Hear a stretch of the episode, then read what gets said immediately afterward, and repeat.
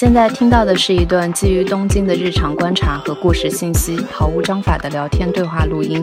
如果你是对日本的鸡毛蒜皮感兴趣，但是又不想要严肃的了解，无论你身在日本或者不是，都欢迎你来听且吐槽我们。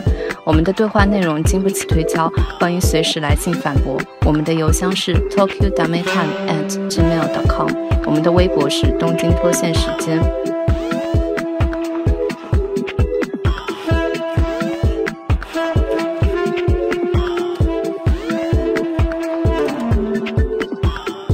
本次对话的主要人物有唐一、罗二、周三。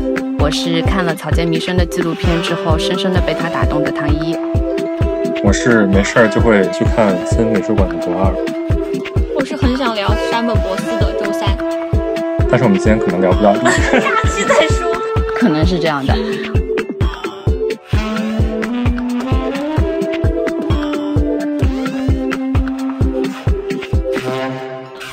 发现森美术馆搞了一个拼盘展，他拼了日本最有名的几个艺术家：草间弥生、李宇焕、山本博司、奈良美智、村上隆跟宫岛大南。哎，所以李宇焕算日本艺术家？李宇焕算日本？OK，他是个韩国人。对啊，是的。但是无所谓了，就是插一句而已。对对对，那我们先说这六个人。李宇焕的女儿现在在艺大做教授。哇，好信息！但他其实自诉之前紧急事态宣言之前，他不是就一直准备开展吗？因为这个拼盘展实在是太蔬果了，蔬菜水果类型的。Casa Blutus 就是根据这个展做了一个日本现代当代艺术的一个回顾嘛，跟上通稿一样，这本杂志也在报，那本杂志也在报，一打开全都是他们。赶紧还不去看吗？赶紧来看，这种感觉。对，你们看到这六个人有什么样的感觉？就其实一直都一直以来都有一种刻板印象了，一开展肯定就是疯狂排队，对，大家就是疯狂上传 Instagram。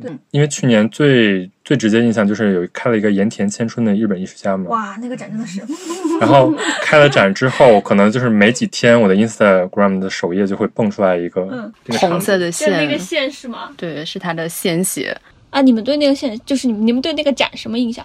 我看了就觉得恶魔妈妈买面膜，就 就我觉得我我跟我朋友都觉得盐田千春的作品并没有那么好，个人观点啊。但我们跟长一的立场其实不太一样，因为你是一个学艺术的。对，因为他那个展本身就其实我看了之后，我觉得那个展览本身并没有什么，但是它的整个构成是一个非常大的空间，然后你拍出来那个效果，嗯。就是非常适合发 Instagram 呀，我觉得他是有这方面考虑的吧。比如说盐田千春这个人，他的作品可能不仅限于这一种，但是他在这个展览就集中展现了这一种比较适合拍照的。对对，他太网红了。我去看的时候，就有一个有一个场景是他模拟的火灾现场，但我旁边有一对日本情侣，那个女的就坐在了地上，坐在一些烧毁的椅子旁边，比了个耶。她男朋友很开心的说：“拍的真好。”就完全不想说话。对他那个不是火灾现场还做了一架烧毁的钢琴嘛？嗯，很多人觉得 那个地方挺美的，然后大家就在那里 照相。还有他的那个红色的线。岩田千春是一个在柏林的日本艺术家。他他现在他是得癌症了吗？他是癌症治好了？治好了吗？真的，我去的时候我是挺害怕的，因为我看到他那天我跟唐一说过，就是我去的那个展，其实我挺受打动的，因为。他说他之前会开始做一些这种线一样的东西，是因为他去他的奶奶的坟头拔草的时候，他感觉到就是草的那种东西把他埋在坟下面的奶奶和他就是活着的这个人，嗯，这层土地就靠这样的一个植物把他们两个联系起来了，然后他就后面就做了很多作品。那我当时看到这段描述就觉得挺站立的，因为就可能自己对。这种死亡的这种感觉跟他其实有点像吧？就你他跟我他当时用的一个描述说，他能感觉到下面的那个人是在呼吸的。就虽然他已经形体上已经死亡了，但是他通过拔草的这个举动，他感觉下面的那个人还存在。但那个就是他讲这段话是在。入口处，所以其实你进去了之后，你就会发现他做的那个什么火灾现场啊，还有那种缠绕着的线，其实都是就内心太纠结了，所以他把它放了出来，就感觉好像他把自己的那种血管剖给你看。这种时候大家都要拍照，我就 对，就是他展示的方式，对，跟他的艺术的本身的起点就是有一定的就相当于错位的感觉。嗯就是盐田先生这个人的他的那个艺术理念可能嗯，是有一条，就是他的论述，对但是在这个美术馆里展现的可能就是啊一个加一个的拍照片的 spot。对，而且森美术馆的展馆其实很适合做这种。对他从那个零九年办了那个 AWW 的展之后，他就开始在那个展品，呃，可以拍照的地方，他就加了一个 mark，就是这个地方可以拍照。嗯嗯所以就是森美术馆一直以来都是有这么一个战略，就是通过大家拍照，然后传播。嗯包括他来的群体也大概都是十几岁、二十几岁的年轻人，嗯所以就是这一部分人反而可能是对这个艺术本身没有那么强的兴趣。在日本，基本上美术馆是不准拍照的，这个是一个约定俗成的事。但在国内的很多展都是可以拍照，而且在欧美也是可以拍照的。日本比较保护展品，因为你拍照的闪光灯或者呃，日本的手机是有声音的，你拍照的时候这个声音会影响到周围的人，所以基本上没有展是可以拍的。森美术馆还蛮特例的。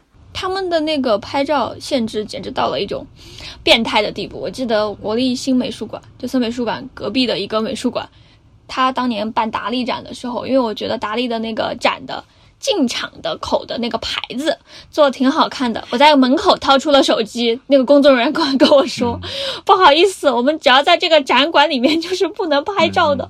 我说：“我都还没有走进去呢。那个说：“只要你走进了这个空间，就是不能拍照的。”对你甚至不能把手机拿出来然。后就是你就有意图，对，就是里面有人会盯着你。及时制止。嗯，对，所以就是说回来，森美术馆这个美术馆本身它是有一定特点的。嗯这个美术馆是在那个六本木 Hills 的五十三层嘛，就是对 Lopongi Hills。对对，Lopongi Hills。对然后它在这么一个城市的中心，相当于在一个这个楼最好的景色的地方做了这么大的一个展馆。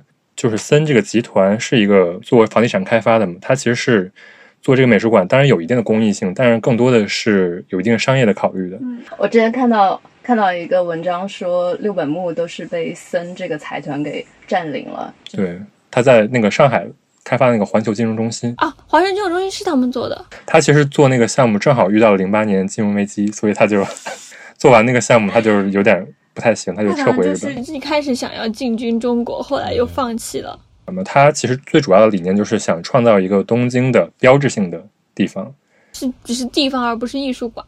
就是包括呃商业啊，嗯，包括公共中心啊，他其实想营造一个公园的感觉。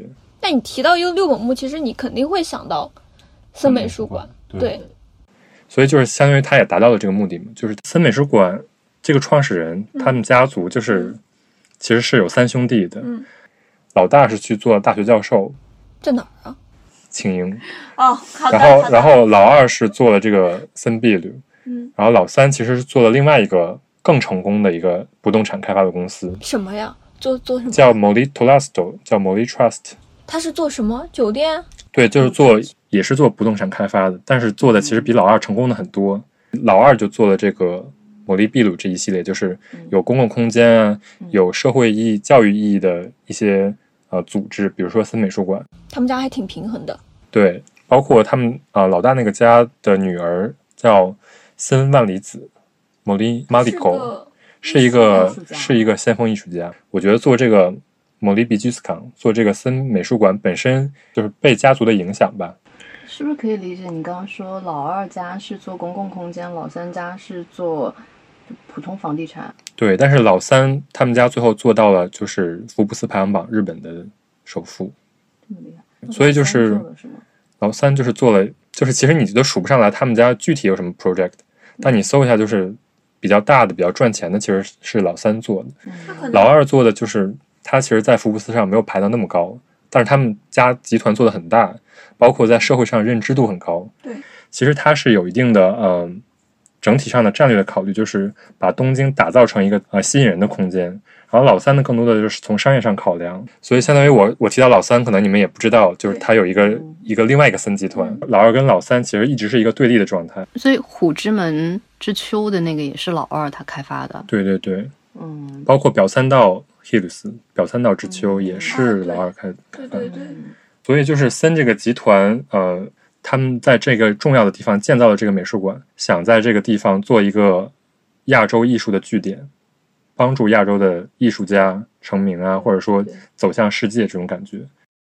啊，我突然想起来，就我不知道你们知不知道有一个 site 叫六本木未来会议，嗯，我知道那个。然后那个上面就是他们会经常上去，各种各样的人会上来讲要怎么把六本木打造成一个艺术的这种街区，包括他们会办那种份每年六月份，现在应该今年没有，就是做那个六本木 Art Night，就是做各种各样的那种展出，就好像他们希望通过艺术把这个街区给日本所谓的有一个词语叫活性化，嗯其实就是让这个地方重新拥有活力。就它附近不是还有国立新美术馆，还有二一二一，其实三个可以连起来，因为很近，就是变成了一个艺术的区域。对他们还有那个连起来的地图，嗯，然后你看完一个展，你去看别的展的话，你还可以减免一百日元。这三个那个展览馆明显就是有各自的分工，二一二一就是偏设设计，嗯。然后国立新它其实更多的是有一些就是国家交流的那种功能在嘛，就是比如说大学的毕业展呀、或者说跟一个某个国家的国立美术馆有一个交流展，这种。国立新就是一个典型的那种现代艺术的那种展馆，就是它有不同的空间，然后对应不同大小的展览。嗯，然后森美术馆更多的是一个线性的，就是你走进去必须要把整个展览嗯绕一圈看完的，它是有起承转合的。他们叫企划展，嗯怎么策划这个路径，怎么把这个展形成一个故事，它是有这个策划的。所以就这三个展形成了彼此的一个平衡。嗯，国立新也是一个一个盒子，你可以每一个盒子是不同的主题，就可变性比较多的一个美术馆的样子。其实森美术馆它选的展大多都是当代艺术，当代是呃如果按时间来分的话，就是呃，传统艺术是从呃嗯一三零零到一九零零很长一段时间，嗯、像文艺复兴就算是传统艺术，这个时候画家要做的就是拟真，就比谁画的更像。但是到呃一八三几年的时候，那个时候出现了摄影技术，画家就比不过比不过相片，他们就不干了，他们就开始做一些光跟色彩怎么样可以创新啊、还在二战之后会想表达一些内心世界，所以做了一些抽象艺术，是从一九零零到一九七零，但在一九七零之后呢，抽象艺术它已经到达了一个高度，你。你需要去突破这个这个框架的话，你需要再创新。这个时候呢，又是一个比较信息比较失序的一个时代，就开始出现了各种各样的东西。包括展览的形式也变得，对对，就是有装置啊，有影像，还有雕塑。所以森美术馆就主要是做一九七零年以后这一波人的一个作品。对对对。对，包括零四年他开馆，他做的第一个展就是草间弥生的展，嗯，草间弥生。然后之后就是每年会做两三个大展，嗯。持续大概四个月左右的展。零五年他做了山本博司，嗯。呃，之后做了 AWW，啊，零八年也做了那个印度的美术的新时代，嗯，然后一零年做了那个小谷原彦，一个日本雕塑家。日，本的。一大的老师，一一年是新陈代谢的未来都市展，就是讲日本战后的建筑的复兴。然后一四年是李明伟，一个台湾艺术家。嗯然后一五年是一个战后艺术的一个嗯越南艺术家。嗯一六年是以 Team Lab 为主的那个宇宙和艺术展。嗯然后一七年是东南亚的艺术家集合起来做了一个大展。嗯所以我们可以看出来，就是它有一定的想法，就是想把亚洲艺术家集合到这里，做一个传播的一个中心。但是其实你看，零四年到一到现在二零年了，他真正做了东南亚中国的艺术家的展，真的，日本日本艺术家还是占大多数。对，而且我刚才突然冒出来一个想法，你们听过“拉郎”这个词吗？就是他这两年做的那种什么宇宙艺术展，嗯还有这个什么未来艺 未来 AI，这当然这种想法很好了，就没有 diss 他这种展展览的意思。但是他发现这两年的展逐渐拉冷，就是把这两个东西拉到一起。而且我去年看他做的那个宇宙未来一说，就看南条实生就说，嗯，这个是一个非常大胆的尝试，我们会把这两个东西放在一起做出一个展览，而不是只是单单去呈现一个作家的作品。对我很喜欢这种拉郎配，嗯，就还挺好，挺有意思的嘛。这是我在日本特别受感动的一个事情。我以前在国内的时候，博物馆会打出明清书画展啊、夏商周青铜器展啊这种标签，以标签呃为分类，就把所有明清书画就关一个房子里。呃，就美术馆就是有一种你们随便看看吧，我们都给你放这了，它就不予置评。所以我看到的时候就觉得很恐慌。日本的美术馆的话，它就是会很重视这个主题展，他们会找到一个故事线去解读这个我是谁，我干了什么这件事情。啊、他会。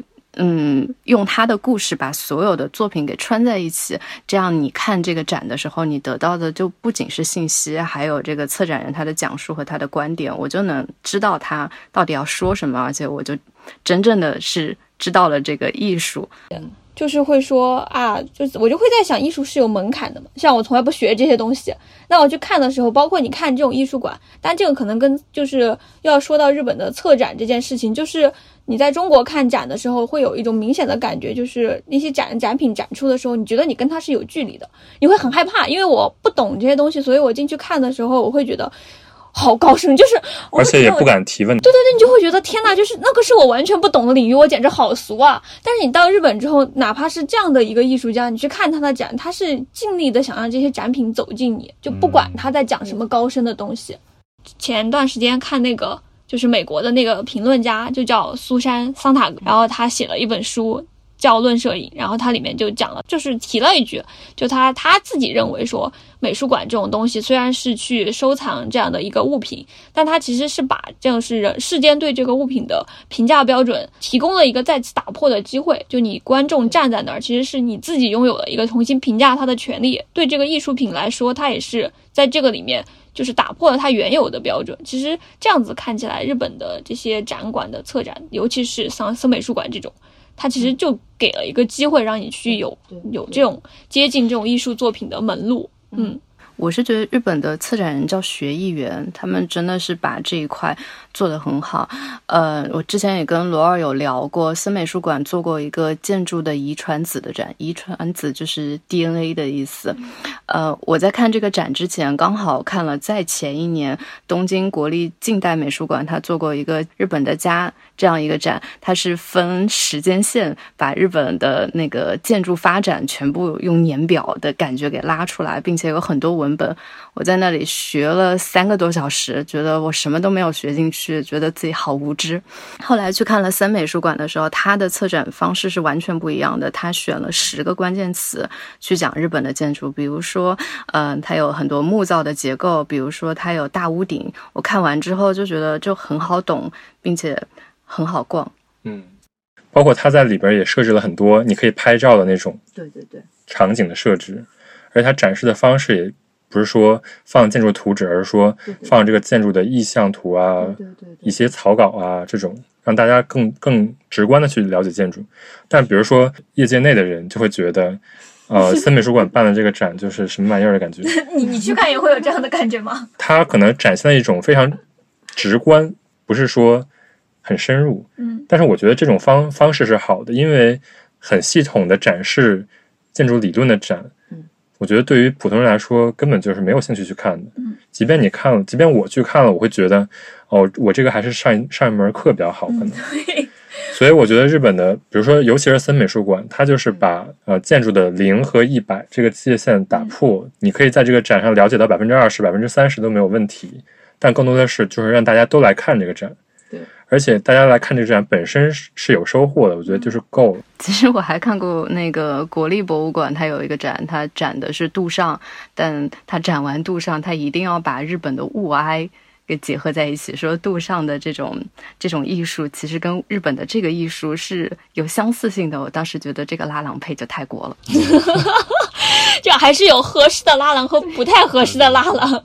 所以我们现在要说一下这次这个个人，这叫什么？就是为什么拉郎明星展就搞不懂他们为什么拉，至少因为奥运，嗯、可能是吧。就这几个人确实在国际上算是你一提到日本，说起来别人就不是日本，就是已经超越了日本，嗯，走向了一种国际上大家都认同的一种概念。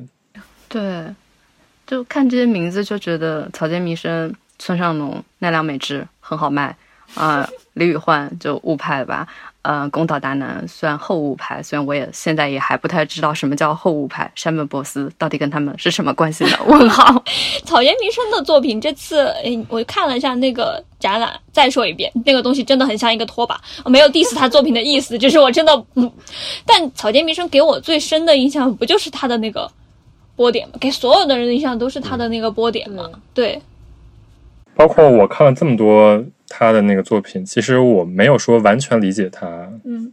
我只知道，比如说波点本身是一种象征啊，或者怎样，嗯。但它更多的展现出来的方式，我觉得是一种吸引大家去拍照的感觉。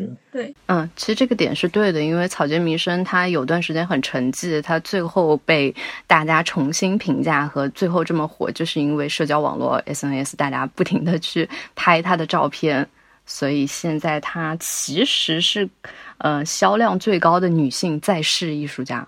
有有有一部分人会觉得这是密集恐惧症，但是他那个确实在现有的 SNS 上面非常适合，就是我站那儿一个人站中间，而且你周围都是那种重复性性的这样的一个图案。然后你只要穿一个那种稍微对比一点的颜色，一进去，哇哦，就是一张你就是最亮的仔。对，进去了就出来了。但其实波点对草间弥生来说，他不是自己说这是他精神的象征吗？对，他是他是宇宙里面的嗯，某一个什么？大家都是这个宇宙里面这种渺小的个体，那它其实就是这个波点。那其实别的波点也是，就是用更多的波点去描绘这样的一个宇宙。但怎么说呢？就是他这个含义，我作为一个没有看过他的思想的人，直接走进去，其实不太能够立马就知道他要表达这样的一个意思。对嗯，其实草间弥生如果要理解它，可以归几个关键词，嗯，比如说他有精神病，嗯，他从那个呃三十年前左右吧，从那个纽约回到日本之后，就一直住在精神疗养院。他的精神疗养院就在新宿新宿区域，他每天早上就有人搀扶着他去工作室画画，画完画晚上又回来睡觉。他最新开的那个。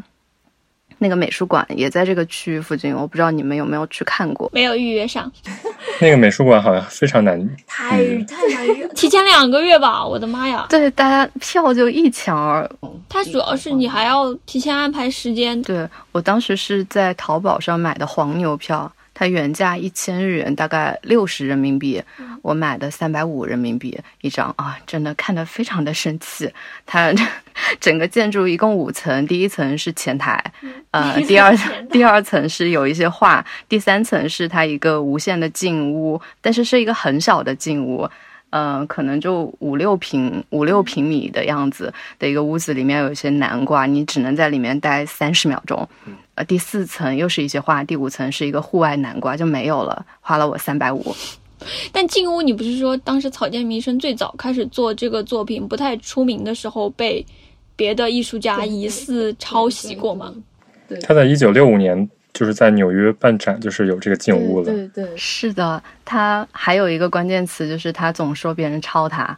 呃，也不是总说别人抄他，嗯、但我觉得是真的是有道理的。他在那个六几年的时候，跟欧登伯格、安迪沃霍尔，嗯、他们办过一个展。欧登伯格是做软性装置出名的艺术家，他缝过一个巨大的软汉堡，呃，用那个就像懒人沙发一样。但是欧登伯格他在跟草间弥生办这个群展之前，他没有想过用这个材料，甚至那个时候的男性都会觉得这种材料太太娘了，不会用。但之后他看完草间弥生的这个展之后，他就开始缝这个软性雕塑，草间弥生就很崩溃，你是抄我的。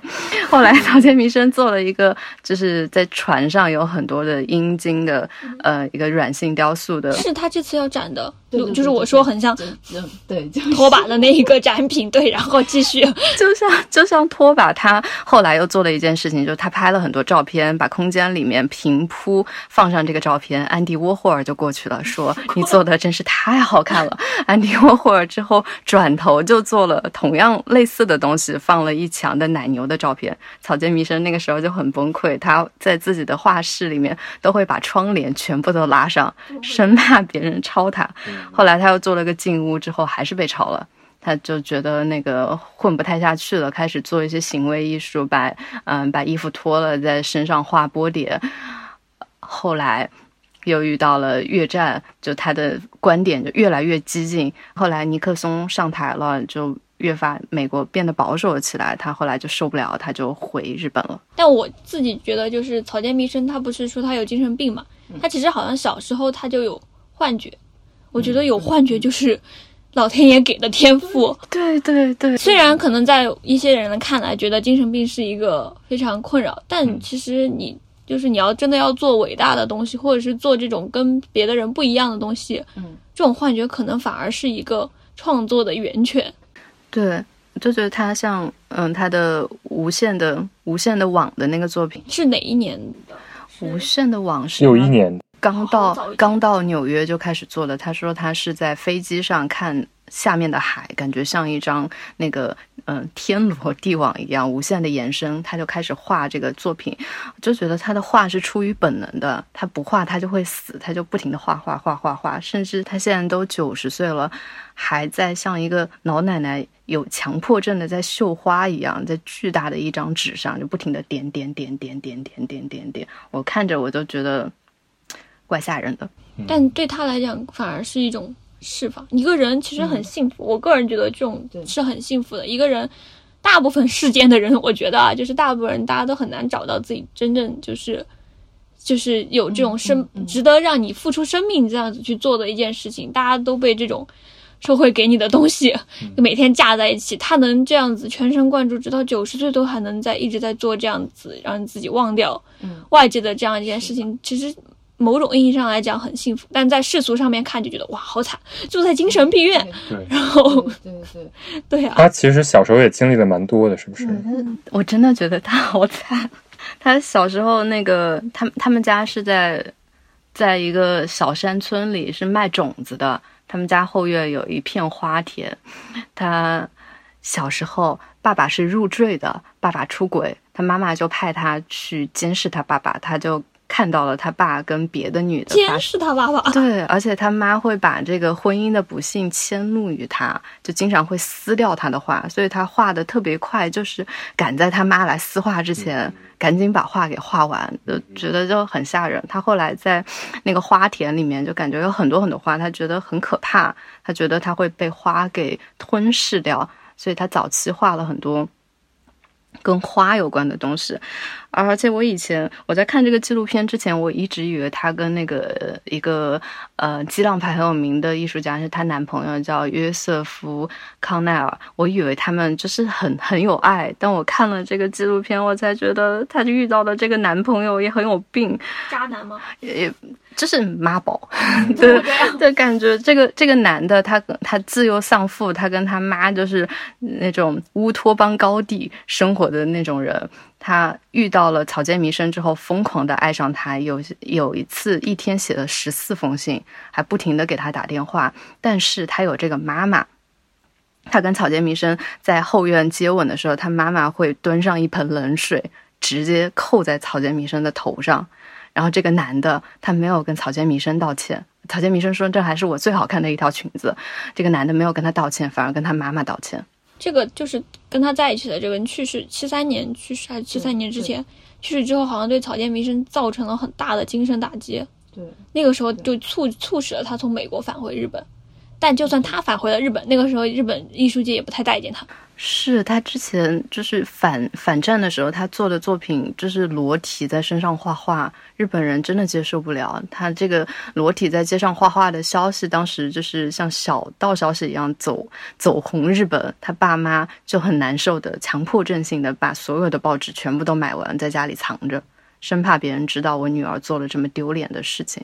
啊、我之前看材料就说他反战的这个嘛，反战之前还有就是他在更早一些时候，我就看他对那个作品的自述里面，他就讲他好像对这种他认为男性是发动这个战争的一个根源。我看到这句话就有一种，嗯，就是意思其实他对这个男性的这样的一个，就是怎么说呢，看法其实是相对来说是不是有一点 比较厌恶男性？但这两年，就是大家在说到草间弥生这些表现的作品的这样的一个内容的时候，会说那是一个爱的传达。我觉得已经变了，就是爱的传达，就对这个里面的一些东西已经变了。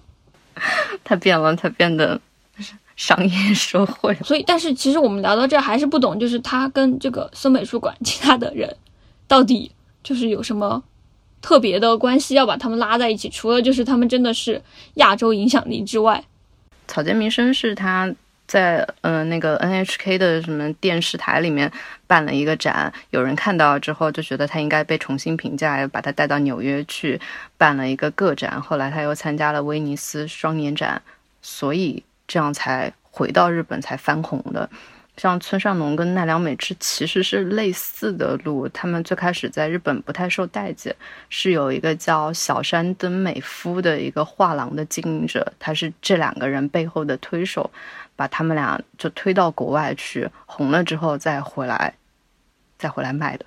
但他真正红的那个时间节点，其实是应该是去了那个威尼斯双年展之后，当时他是作为日本馆的代表。那是一九六六年呀，六六是他自个儿去的，他是九三年参加的威尼斯双年展，之前六六年他也去过一次，是他觉得很生气，他没有被邀请，他就过去自己摆了个摊。二十多年之后，嗯再去嗯那个次去了之后，他在市场当中的就是作品价格也开始上升了，然后从两千年代开始就开始爆红，但是那个时候是做了一个十一年之间就在伦敦、巴黎、纽约，还有这个东京估计也来过吧巡展，巡了之后，二零一一年到现在，一直就是大家都很关注。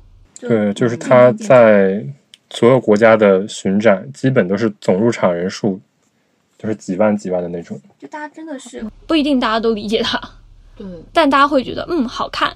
对，就是我觉得像这种艺术品，有些时候你看到它，你觉得被打动，可能是它里面暗藏着那种东西，你感觉到了，然后你可能被它要呈现给你的东西给说服了，或者说你理解了。但你好像草间弥生的这些作品，你不用共感，你只是觉得他们可可以适合被传播，你可能就去了。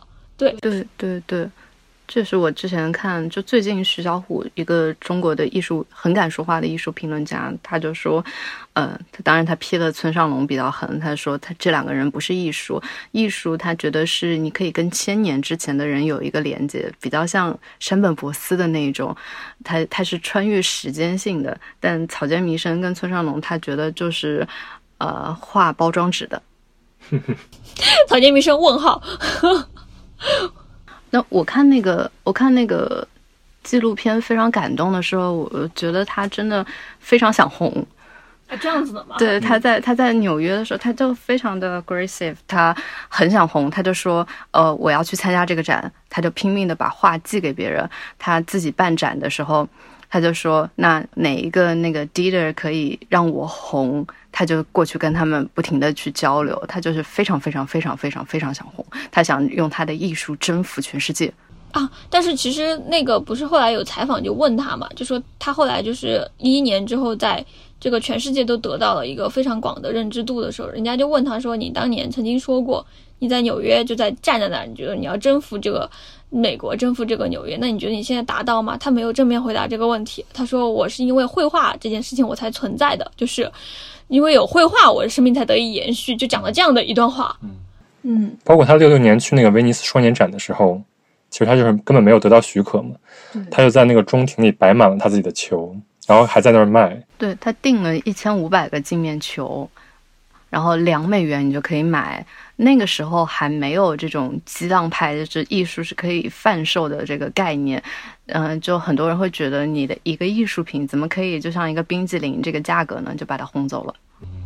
啊，大家还会因为他，哎，如果那个时候买下来，到今天恐怕是哦，那当然了，超级贵。我就我就觉得那个草间弥生、村上隆跟奈良美智他们都都太好卖了。嗯，但是村上龙是有一个最直接的动机，就是他是想把艺术卖到很高的价钱。这样子的吗？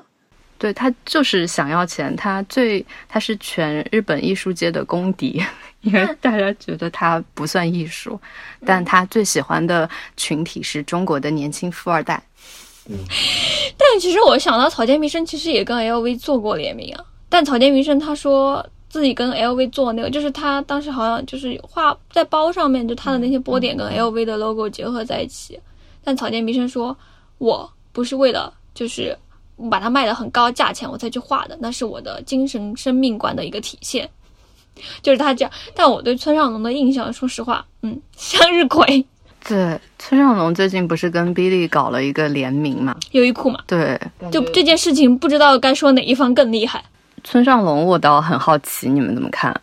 就是我对村上隆的印象，如果要用三个字“向日葵”，如果要用一句话，就是我学习了很久，仍然搞不懂。就是我去森美术馆，森美术馆一四年还是一呃不是一四年，一六年吧，给他办过一个就是大展，他画那个五百罗汉，然后是好像他是基于东日本大地震之后，然后觉得就是这个世间是太苦了还是怎么样，然后就把日本的文化当中的那个罗汉形象给重叠发扬光大了。对我看过了，嗯，那个画卷是很震撼，但是看过了之后仍然就是会觉得。然后呢，就是就是会有一种，然后呢也没有被打动，然后知道他很有名，没了。我看那个展，就是其实他当时展那个五百罗汉的时候，不光展了那五百罗汉，其实底下展了他怎么画那五百罗汉。嗯，他其实找了很多艺术学校的学生，对帮他去分析这个材料、这个颜色。对，所以我觉得他那个整个做那个作品有点像一个时尚公司做服装。哎，你这样子看的吗？对？所以我我觉得他是不是故意的想把这个我我怎么做这个艺术这个形式展现出来？一般人做艺术，他是有一个啊、有一个灵感，然后我去在不断的创作。嗯但是他更多的是有点像一个商业公司，嗯让这个学生去选材料，让那个学生去选颜色，我怎么拼能拼出来一个好卖的东西？啊，原来这件事情不是平常的。我其实看当时的纪录片的时候，我注意到了这点。但我当时心里想的第一个是，这种大艺术家他做这种长的作品，他就把自己的灵感这样子分散下去，就是不会有一种就是别人帮他画，其实别人也有灵感给他了，那你怎么能就是叫自己的作品呢？外包公司，外包公，然后我包括在那个一五年左右，他在横滨美术馆办了一个呃村上隆的 collection，就是他收藏了什么东西。你可以看到，就是在这个收藏的图里，他收藏的东西其实非常广泛。嗯，然后他也收藏这种呃奇奇怪怪的，冲绳的狮子，嗯然后也收集那种日本画，嗯然后包括也收藏奈良美智啊啊，这些非常当代艺术的人。那他那很梁伟之雕塑会以便宜的价格给他吗？并不会。不重要，这个不重要，就是就是他其实想说的是，他在不断的看各种艺术，他觉得可以提取出来什么，就是他的东西。我那我就很困惑，就是他其实就是他其实没有一个对，就是我觉得他是没有一个说自始至终的一个创作理念，他就是不断的看这些东西，不断受到新的刺激，然后不断产生新的东西。但他给他套了一个说法叫超扁平，他他觉得那个。呃，他是研究了战后日本有一些年轻人，他们不太喜欢比较严肃的、比较深刻的东西，特别是以御宅族为首的这些人，他们会觉得就想看看漫画，就想看看扁平的东西，而且漫画也是在日本最火的一种，就传播最快的一种一种形式，所以他提出了这个概念，并且画了一个长得很像米老鼠的一只熊。那个熊虽然有米老鼠的耳朵，但就看起来很凶。那个很凶的脸其实是来自于日本传统的鬼怪的样子，再结合了这个米老鼠的这个很商业的形象，最后在那个美国推的特别好。嗯，那他给迪士尼版权费了吗？没有吧？因为他长得不像，啊，这样子，但迪士尼不是喜欢全世界打官司吗？对他可能就是故意没有长得像。故意没有长得像。包括就是他在那个展上有一个最，我觉得最受打动的就是这个。哇，你还是被村上隆打动过的人啊！对我我我最受打动的 就是他是有个雕塑，有一个非常奇怪的雕塑放在中间，嗯然后整个那个展馆不是这个样子，他准备了笔和纸，嗯他让小孩子去画这个东西，嗯所以最后我去看的时候，那个整个墙上贴满了各种人画的这个雕像，嗯，然后这个反而成为了他的一个作品。这是这种用户产生内容的作品。这是艺术家的 UGC 是吗？对，是这样的。笑死！对，所以我反而觉得被他这种把艺术延展这种想法所打动，就是说，嗯不嗯不是一个单向的交流。但村上隆如果有第二个人这么做，可能就不会再爱了。村上隆他自己搞了一个那个艺术家的培训计划。啊，真的吗？对他现在手头有那个十几个艺术家，就之前还有人在猜到底哪一个会被他先推火。他自己有一个非常厉害的理论，叫艺术创业论。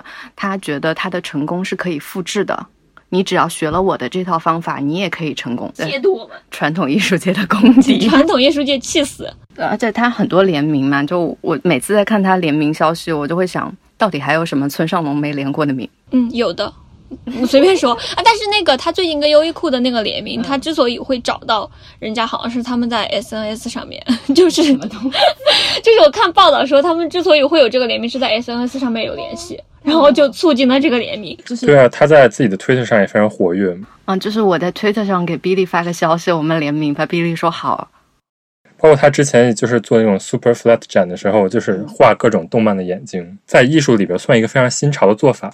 但是我觉得艺术就是一个根本没有定义的嘛，所以只要你想到了这种做法，你就可以去做呀。那我也可以叫自己为艺术，是啊，但你要你要想到了比村上龙更好的方法，你就可以去做艺术。但你得有一套自己的逻辑。你没有没有更好的方法，你也可以做。其实我觉得做的好的东西，它都自己有那个逻辑在的。是，就是我觉得更多的是你要去说服别人。对我自己是圆的，然后我要让你相信这个东西确实是圆的。如果别人确实相信了，那你就是成功的。对，真的是成功的。你就不能说画画个眼睛在那儿，那你一样的，就那个眼睛没有任何意义，你不相信他，我也不相信，那我就是失败。是，你说你随便画画，你就是随便画画。我说我做了个大艺术品，它就是大艺术品。嗯，就是这样子的。关键是你说的这个过程有没有真正的说服到别人？嗯，其实他我觉得是有的。我觉得是，而且你这样说，我就觉得，其实现在就大家一般的人在聊艺术的时候，大家会觉得哇，好高雅，好远，好遥远。其实大家都是被这种社会上，就是可能是被这种。嗯，消费它的人、使用它的人给影响了，大家会自然的觉得那是一个离你很遥远的。但其实这个东西就是靠你自己定义，然后用你自己的定义去说服人家，而且定义没有好坏，没有高低。是是，而且当代艺术其实就是一套商业模式。村上龙他就是包装纸艺术家，他做的东西都不是原画，他就是版画，他可以刷。那所以版画跟原画的原画。呃，版画也有原画了，但原画就是如果你是手绘的，那和你印刷出来的，人家肯定会觉得手绘的更有价值。但村上隆的大多数画都是那个丝网印，就直接刷上去的。像浮世绘就是包装纸嘛，你有你有一个遮罩，你专门把它刷上去，它就会有一个颜色就上去了，然后你再刷另外一个颜色，这样子，它就一层分层套色。传说中的丝网印。对，所以其实村上隆的那个作品反而不是那么贵。他有一幅很大的画，七二七之前拍了一亿日元吧，算贵的，但后来就被草间弥生跟奈良美智给超过了。现在日本前十贵的艺术作品里面有四个是草间弥生，呃，三个是奈良美智，还有三个是用脚画画的白发一雄。找到了关键，所以没有村上隆。嗯，村上隆其实一个中型的话，可能一百万人民币就能买到，就不用上亿。但是也符合他的做法嘛？他的做法就是卖的多，对对对，而不是说卖把一个卖的特别贵。而且说不定他根本就不希望，或者是说他根本就没有去追求，我一定要在这个拍卖行这个市场上去拍到把我的作品拍到多高。对，对他的策略是更多的人，比如说优衣库。那个优衣库那个 T 恤，我最好笑，就前两天看到有人在讲，他们就有人去买那个优衣库的 T 恤，不是每年都是出很多那种，就是各种各样的图案嘛。然后就有个人就说，就是他去跟柜，就是优衣库的卖东西的人说，说这个衣服基本上两次之后就不能再洗了。然后那个柜姐就说，这个衣服本来就是不希望顾客 洗那么多次，就言下之意其实 不就是就是大家尽量就是快消品嘛，就是你这种。对，赶紧消费完，赶紧再买新的，就这种感觉。优衣库只能穿两次，但优衣库确实穿两三次之后，那个衣服就会变形。对，但你看村上隆会这样子选择一个平台来发售自己的这样的一个作品，就说明他其实他本来自己的就是那样的一个目标，他也没有放在我要把这个东西做的多么。我觉得他会觉得能连就好，跟谁连无所谓。但我比较好奇，就是刚才说那个前十的拍卖的那个人里面。奈良美智这个人，我们今天要聊奈良美智吗？可以聊，因为他太贵了。就是他跟村上龙虽然有一点我觉得上是有点像，就是会首选这两个来消费，对对对，但他们俩在创作逻辑上其实是不一样的。这两个人他们都是一个人一个推手推出来的。小山登美夫，我刚刚讲了吗？嗯我忘了。然后他们用的都是一些有点扁平的感觉，在西方火了之后，再拿拿回日本再火的。嗯、我看过一个文献，上面讲那个奈良美智他的他的画的这个脸，小孩的脸，其实有一点点参考日本的祭祀面具，那个 okame 跟呃 oku，嗯，叫什么 otafuku。就那个像女人的脸，就撒撒豆子的时候女性福神的样子的一个面具。奈良美智其实她也挺有意思的，她最开始最开始是本来没有想画画，去音像店打工，觉得哎呀这个封面挺好看，这个封面不好看，我不如去学个设计。后来考上了武藏野，后来就不如学个设计，后来考上了武藏野。还考上了武藏野。最绝的是，他大二的时候去欧洲旅行，把钱花完了，没钱交学费，他退学了。然后呢？他退学了之后他现在，也是武藏野肄业生吗？对，就武藏野中退。他到大二之后，他考了爱知县立，爱知县立就是国立大学，比较便宜。他就在那里读完了之后，去了德国，又待了十二年。他在德国又读了一轮，嗯，读了一轮研究生什么的。但他又不见导师，他八年跟导师见了四次，就把自己关在一个小房间里自己作画。就觉得还蛮有意思，而且我不知道你们看过奈良美智的展没有？我真的好像没有什么印象。我只是在各种场合看到过他的作品，但是没有看过他一个整个的流程。啊，但你是去过唐一是去过青森的那个对青森县立美术馆，里面有巨大的奈良美智对作对，他是他是青森县人，对，他是青森县人。他的作品，我其实当时去美术馆，我没有觉得很有趣。我后来看纪录片的时候，发现他很喜欢建小房子，会那个木板小房子，把它刷成白色。他会把自己的作品放在这个房子里边儿。呃，他自己解释说，有一次他办展，老师过来看，老师说：“哎呀，这个小房子的大小好像你大学时候的工作室的大小。”他就觉得他是想寻找让他觉得比较舒服的地方。那还可以联系到他小时候是不是在一个幽闭空间待久了，所以建这种。有，可以这样说吧。后来他在那个青森做展的时候，他做了叫 A to Z 的展，建了二十六个小房子，就寓意着这个世界上所有的小房子。他去不同的地方办展的时候，他都会在伦敦拍房子的照片，最后造一个这个他拍的小房子的样子，还挺好玩。而且他会把房子给烧掉。我觉得烧掉就挺，但你不会觉得他的画，像你看他画，你会是什么感觉？就他的那些创作，好像说他一直就是画这个女生嘛，是吧？对他，然后这个女生从最开始是一个完全反叛的脸，到最后就变成这种，这是他最新的嘛，就是一个非常平静的脸，嗯佛系。嗯所以他是有这么一个创作的线在里面的。嗯，他说以前觉得就是大人很很很很讨厌，所以小孩子要保护自己，所以小孩子就会摆很凶的表情，会比中指，会拿着刀，会会说 fuck。呃，后来就东日本大地震之后，他觉得他的人生已经要走到后半程了，应该要更平和一点，所以他就画了一些比较平和的小姑娘。但其实你刚才我想起来，村上隆的《五百罗汉》不也是东日本大地震之后做出来的东西？对，就是大家受到那个影响，还是对在日本全社会还是有一定的影响。是真的挺大的。对，日本那么小，发生这么大的地震，这些艺术家真的是受到触动了。嗯那所以奈良美智这个人，他一直画这个小女孩儿，是一种呃有目的驱使的吗？还是说他就是无意识的一直在画这个小女孩儿呢？他个人的官方回答是无意识的，嗯，就自己每次也没有想过他要画成什么样，最后就画成了这个小女孩的样子。虽然这个画我觉得就是听了就跟没听一样。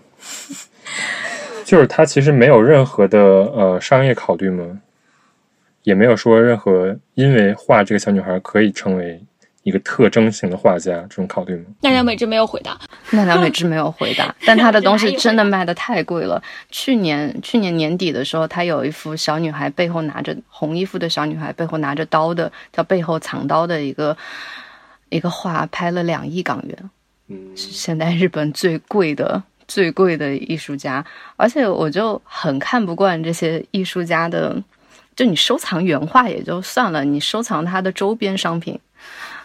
他之前发了一个就限量三百个的失眠娃娃，就国内仿的很多很火。那个失眠娃娃在这短短的几年，可能不到十年之间翻了几十倍，从原来几千块，最去年年底拍了五十一万。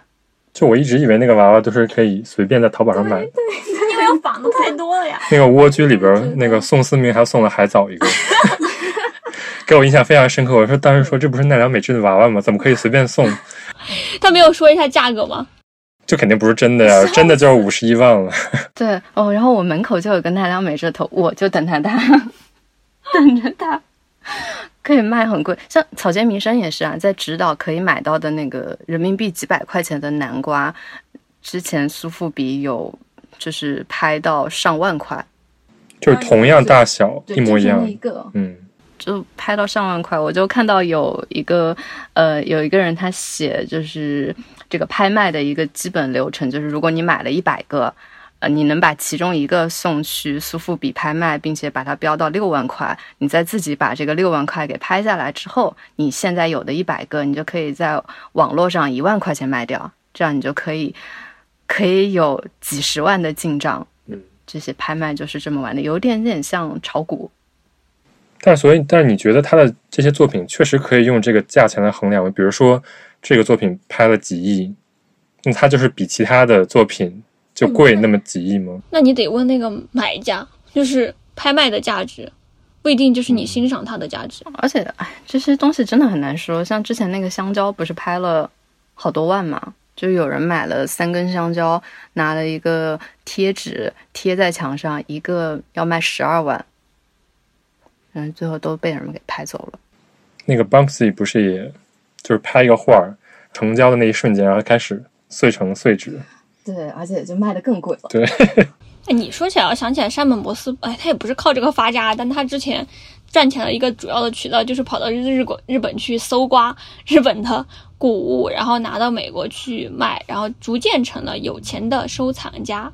对，然后他就有，后来就渐渐就赚钱，精致买手，很厉害，真的有自己的一个渠道。耶，终于迎来了山本博斯，虽然说下期才分钟是要 要把李宇换公道以。要把李宇换宫岛达男说一下嘛，稍微提两句。先说山本博斯吧，我感觉可以啊，可以啊，怎么说，行。反正刚才的话都引到上面最了解山本博司的人，我也没有那么了解了，但我很喜欢他。你们喜欢他吗？我很想知道。大家都去过那个地方，小田园那个气象，不是气象台，江之浦测候所，为什么要叫这个名儿呢？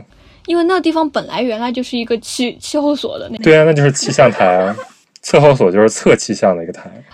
就是那种，我、完了，测候所是一个什么样的地方？现场搜索，但它就是一个就是观测那个气象的一个地方，然后他买下来，改造成了自己的一个一个艺术 project，对，十年时间，然后是大概一七年左右时候开放的。嗯，他一开放我就去了，对我也是，然后去了以后，感觉第一印象就是它那个建筑建的特别像一个 Apple Store，但它不是还有很多别的嘛，就是有很多那种长长的通道，对，就是我去了之后，我感觉与其说是一个建筑，更多的说像一个整个像一个装置艺术，嗯你在那个装置里面走来走去的感觉。嗯，所以我对那个建筑本身的直观的理解是一个 Apple Store，但是它你在那个建筑里边可能有更多其他的含义，比如说比如说。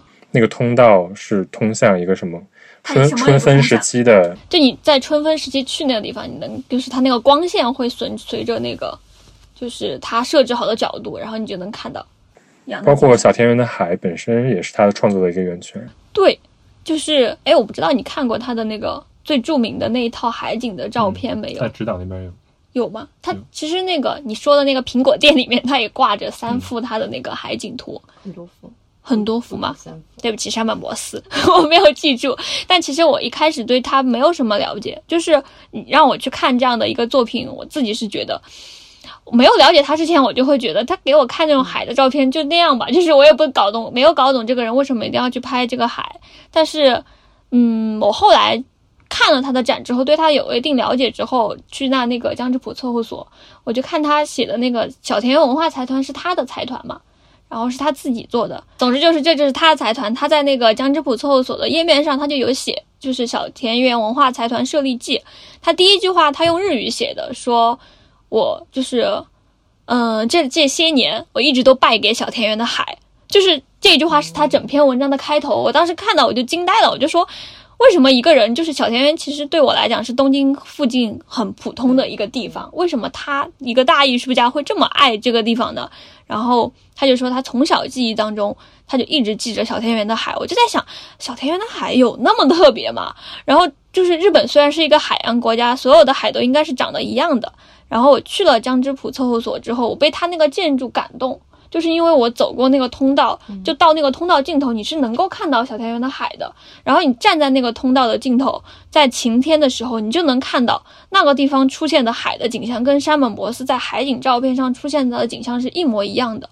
然后我看了那次之后，然后我就有把它跟我记忆当中的海对比。就你会发现，第一个点发现是日本的海每个地方都不一样。最典型的就是大家会经常去的江之岛，江之岛的左边的海跟右边的海都是不一样的，连颜色的层次，还有就是那个海的波浪都是不一样的。在小田园的海，只有小田园那个地方的海，它是山本摩斯海景上的照片，是那种细腻的，就是那种有一点小小的波浪的那样的一个形象。嗯所以山本博斯最有名的作品是这个吗？是这个系列吗？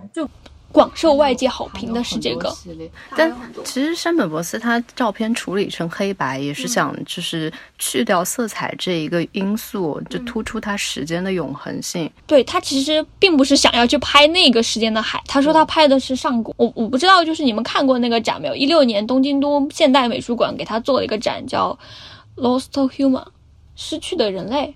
嗯然后那个展的一个主题就是说，他是设想了说，马上今天世界要灭亡了，他从三十三个一个人士的角度，然后写了三十三段这样的一个自述，然后来描写，就是世界要灭亡了。世界为什么会灭亡呢？我们来讲一讲，什么宗教主义者、理想主义者、军国主义者，还有各种各样的人。我当时去的时候，我其实对他一点概念都没有，但是去了之后，我就觉得太吓人了。就是我觉得这个人他完全跟其实跟草间弥生那种感觉有点像，就是感觉是他是带着一种神性在写他的那些东西。有他自己的世界观。他世界观太吓人，我就我找不出他写的那些东西的逻辑，但是你会是非常能够打动人。一般人去想这种世界要灭亡的时候，大家想的人不会是他选择的这些人，但他把这些东西做起来了，然后在展的最后他放了一张图，就是那张海景，他要传达的就是只有海是永恒的，你才知道只有海这种东西才是超越时间的。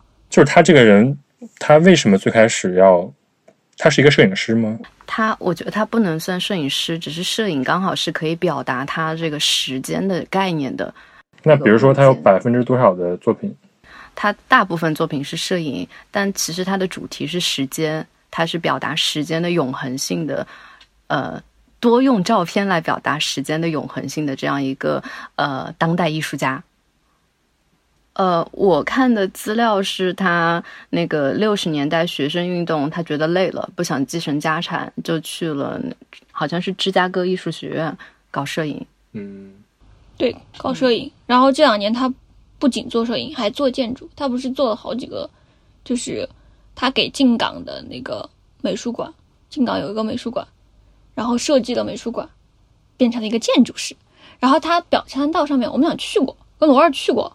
这个我们三个去过的，哦就那个尖尖是吧对对对，就一个茶室是他自己嗯做的。？OK，然后他还他不是收藏嘛，他其实还有个 title 是收藏家，就是江之浦凑合所里面的那些东西全是他自己的收藏，收就是石。头啊什么的。对对对，对，所以他总的来讲还是想表达时间的。就是。永恒，他认为只有就是他自己在那个书里面，他写了两本书，后来都有中译版，一本叫《直到长出青苔》，还有一本叫《艺术的起源》。就是他认为，就是只有就是超越时间的这些东西才是值得去表现的，剩下的那些就是除了超越时间的这些东西，像这种自然景观、海啊，像这些月亮啊这样一些东西，剩下以外的东西都是他不是那么喜欢，他喜欢这种超越，就是我们现在看到的是上古的时候的人类也能看到的景象，唯有这样的东西才是永恒的。所以他之前在那个东京，呃，在东京写真美术馆的那个展，就是他其实想表达的也是这个主题。对，人类会灭亡，但是海是永恒的。最后一句，如果你说的他的理念是，比如说时间是永恒的，我看他的作品，我也会感受到时间是永恒的，所以我会觉得他跟刚才我们说的另外三个不是一挂的。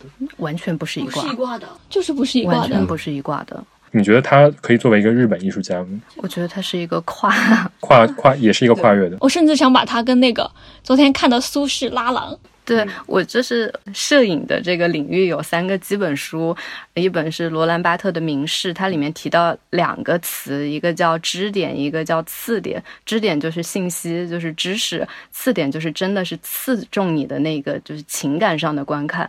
但山本。山本博司他的他的照片，就比如说他那个海，它基本上你看不到海上面的任何信息，天是没有东西的，海是没有东西，就是两个色块。但是因为没有东西，没有这个支点，没有信息了，所以你就是在头脑一片空白之后，你能感觉到刺点，你能感觉到你被刺中。再加上他的这个说法，就是就是上古的海，所以古人跟今人看到的都是同一片海，你就会感觉你受到了这个历史的长河的这个冲击，就跟苏轼的。这种水跟月会有一点点像，对，就昨天更正好正好看到两首诗，就有一个最著名的话，不是叫什么“事如春梦了无痕”嘛？就那句大家都现在喜欢用，但其实前面一句叫“人似秋鸿，复有心还是来有心”，我忘了那句话。但是那句话连起来的意思，我看的那个解读，那个人写的真是太好了。上海古籍出版社的一个叫王永照的，就是他，他就说，他说这句话的意思其实说时间是圆的，就是。大家都觉得人只有人会因为这种事情而悲伤，因为人觉得时间是线性的，今天过了就没有了，明天我们我们今天可能就以后会好，所以我们今天可能会要需要忍耐。现在今天的忍耐是为了明天更好，这个时间就是线性的。但是其实，在苏轼的诗里面，这个时间是圆的。所谓的人似秋鸿，就是来有信，就是说今年人来了，就像鸿雁一样。鸿雁今年来了，鸿雁明年也会来。所以在这个情况下，其实没有一个说你今年就是丢掉的东西，然后明年就没有了，而是说这个每一年的同样的时间节点，它都是会往复出现的。然后那个解读的人就说，对鸿雁来讲，这个世界也是圆的，只有人会觉得这个地球是啊，好像今天转过了，明天就没有了。但如果你抛开这样的观点，从时间是圆的来看这个世界的话，你就会发现这个世界上除了人之外，明月清风，还有就是像海这样的东西，它一直都是，一直都是永恒的。你站在这个世界上，你其实不会有那么多的悲伤的感觉出现，嗯这不就连起来了吗？而且时间是圆的，我刚刚。呃，我记得以前是看古印度，他们也是这样去想这个时间的。他说这个时候，我就会想起想起日本的他们的时间观，就是循环往复的，因为他们是一个这个在海上的又是多灾多难的一个国家。他们每每一年都有樱花会飘落，第二年又会再来。然后这个死掉的东西，他们不觉得它是死掉了，是觉得它之后会以另外一种形式，就是循环的永生。像古印度那个是地方也是，他们在那个恒河流域，就每一年每一年你都会长出这个庄稼，所以每一年就是一个循环的一个感觉，所以会很受触动。我昨天就跟贝贝有说到，像日本的这个呃时间观里面，一世神宫每二十年他会重新修一次，十年天宫。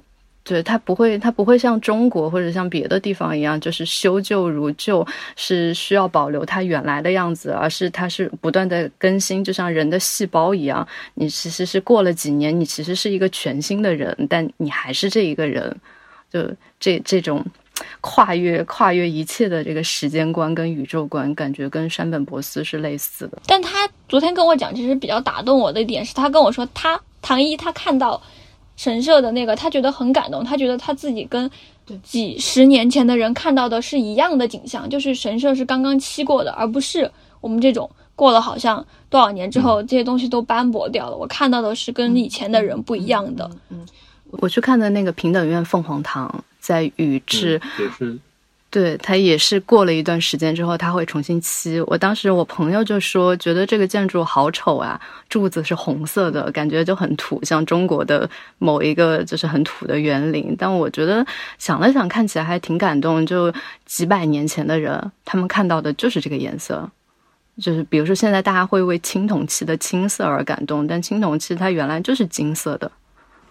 所以所以感觉就是山本博斯他是站在一个更宏大的视角来叙述跳开了这些限制，对，所以感觉跟另外三个人形成了非常鲜明的对照完。全不是一他个。他是一个哲学家，嗯，其他就是艺艺艺艺术表现家。我觉得这个学不了吧，这种东西能从学校里学到吗？学校不会教你怎么样去看，真的是一个人感悟出来的东西。对，而且他还能把这个东西发扬光大，我觉得他真的是所以他最开始艺术的起点，除了拍那个海，还有什么其他是表现相同？我还挺喜欢他的剧院系列，剧院系列。他在剧院架了一个相机长曝光，曝完整个几个小时的这个电影，最后这个剧院就是剧院的样子，中间是一个巨大的白色的屏幕，它曝光了很多很多的电影，就把整个时间压缩在了一张照片上的感觉。他还有做一个闪电系列，嗯，我知道那个也是他自己，也是一个长曝光的摄影。他是在暗房里面把那个闪电系列给搞出来的吧？我记得。对他，他的原野叫闪电原野，他展示了一个感觉像闪电下来的瞬间，可是他没有去对，可是他没有去户外去拍，而是在暗房里面直接就是通了四十万伏特的电，嗯嗯，直接在暗房里面用那个底片采集出来。我就感觉就是全部都是时间压缩过的痕迹。但我看不懂的其实是他之前去京都的三十三间堂，嗯，三十三间堂不是京都很有名的，对是佛教的那个寺院，就你人是可以进去看的。他就是只是在清晨的光的时候对射，，他就去拍，就拍了很久。然后上次在东京都就一六一六年的那个展里面，他也展出了他拍的三十三间堂。现在就今年他不是要在京都做展嘛，他也要把这个东西拿出来展。对，其实我觉得他的三十三间堂比我看到的三十三间堂拍的要好看，可能是是有这个感觉，可能是那个黑白照片给我的冲击感很强。他他拍的主要是后面的观音，就是三十三间堂是后面是有一千个长得一样的观音，前面是有四大一样。四大天王嗯，什么的。他之前还在那个芝加哥还是洛杉矶也拍过博物馆的系列。不过他能拿到京都的许可，那个三十三间堂是不准进去拍的。他申请了两次都没有通过，然后第三次是因为有那个美国大都会的那个美术馆的一个推荐信，就是美国人推荐他去日本的，日本真是太崇洋媚外了。怎么会这样？这句话这个突然画风一转，怎么会这样？就呃我朋友当时就有说到山本博司嘛，他是做摄影的，他就说，其实你比起去讨论摄影它本身它的图像是怎么样的，呃，更多的是要去思考它使用相机的出发点。比你单纯去考虑它是不是是嗯是不是艺术，或者考虑它这个艺术做到好不好看，更有理解的帮助。但你要说艺术，现在大家说到艺术，马上想的都是啊，那个谁画画，那个谁做的建筑，你就会发现，提到中国，提到苏轼，他不是一个画画的，他是一个写诗的，大呃写写词的。大家在这个里面感受到的这些东西，我们第一眼想起来，其实不会觉得它是艺术。就是你，我会跟你说啊，苏轼写了一首词，你会觉得哦，好像是文学，就发现中国的这些人切的点跟这个不一样。但其实他们最后说的东西莫名其妙的还相通了，真的是，嗯非常的奇特。因为刚刚已经出现了两本摄影入门书了，还有一本是本雅明的《机械时代的复制艺术》。它里面有一个观点，我觉得可以跟那个许小虎的观点是有类似的感觉，就是他说，就机械时代很多东西都是复制生产的，它没有灵光。